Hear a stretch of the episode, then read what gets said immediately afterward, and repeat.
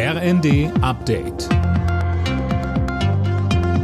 Stündlich neu. Auf den Punkt informiert.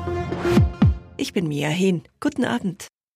Drei Jahre nach dem Juwelendiebstahl aus dem grünen Gewölbe in Dresden haben die Ermittler einen Großteil der Beute sichergestellt. In Berlin wurden in der Nacht über 30 Einzelteile entdeckt. Sie wurden bereits wieder nach Dresden gebracht. Dort sollen sie von Spezialisten der staatlichen Kunstsammlungen auf ihre Echtheit und Vollständigkeit überprüft werden. Vor dem Landgericht Dresden läuft gerade der Prozess gegen mehrere Tatverdächtige des Remo-Clans wegen des Diebstahls. Der unschätzbar wertvolle Sachsenschatz war am 25. November 2019 gestohlen worden. Nächster Schritt auf dem Weg zu mehr Unabhängigkeit von russischer Energie. In Wilhelmshaven ist das erste deutsche LNG-Terminal an den Start gegangen.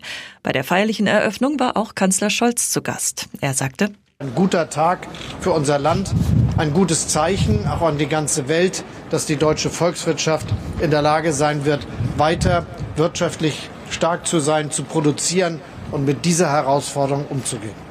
Naturschützer fürchten dagegen Umweltschäden im Wattenmeer.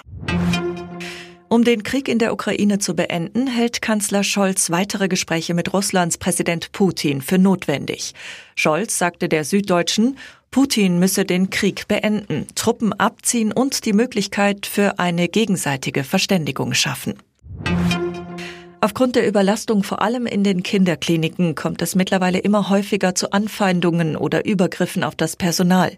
DRK-Präsidentin Gerda Hasselfeld sagte der Rheinischen Post, Gründe seien vor allem Personalmangel und Zeitdruck.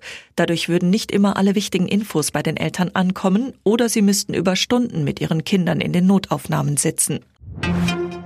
Gut eine Woche vor Heiligabend hat fast die Hälfte der Deutschen alle Weihnachtsgeschenke zusammen.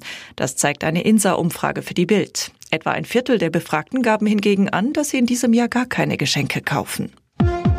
Alle Nachrichten auf rnd.de